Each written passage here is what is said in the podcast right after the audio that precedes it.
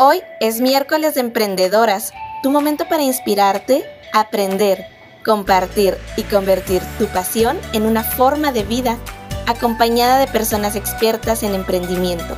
Escúchanos y aventúrate a descubrir la versión más extraordinaria de ti.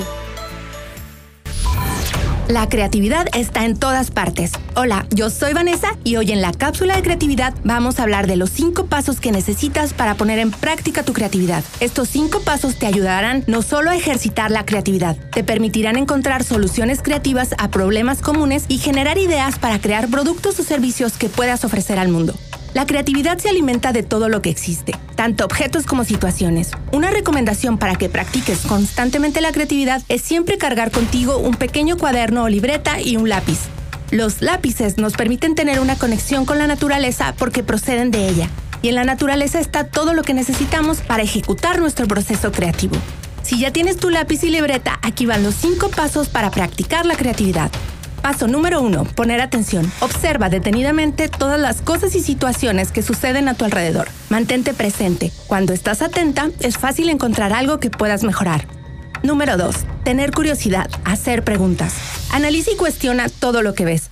Utiliza las 5 preguntas básicas qué, cuándo, cómo, dónde y por qué. Número 3. Generar todas las posibles soluciones. Usa la imaginación y genera muchas ideas y transfórmalas en posibles respuestas a tus preguntas. Número 4. Seleccionar la mejor idea y darle forma. De todas las soluciones que generaste en el paso anterior, elige la mejor idea y dale forma. Escribirla o dibujarla es un buen principio. Y paso número 5. Hacer pruebas y mejorar la idea. Finalmente, pon a prueba tu idea, analiza el resultado, pide opinión y haz las modificaciones necesarias. Hagamos ahora un ejercicio de creatividad.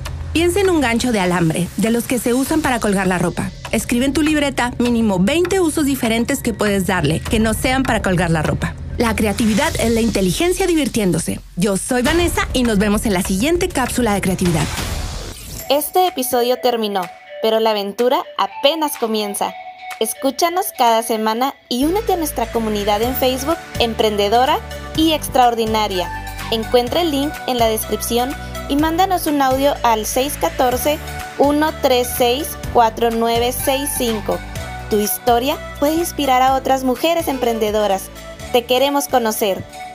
Emprendiendo por Chihuahua AC en colaboración con la red Emprende Chihuahua presentaron Emprendedora y Extraordinaria.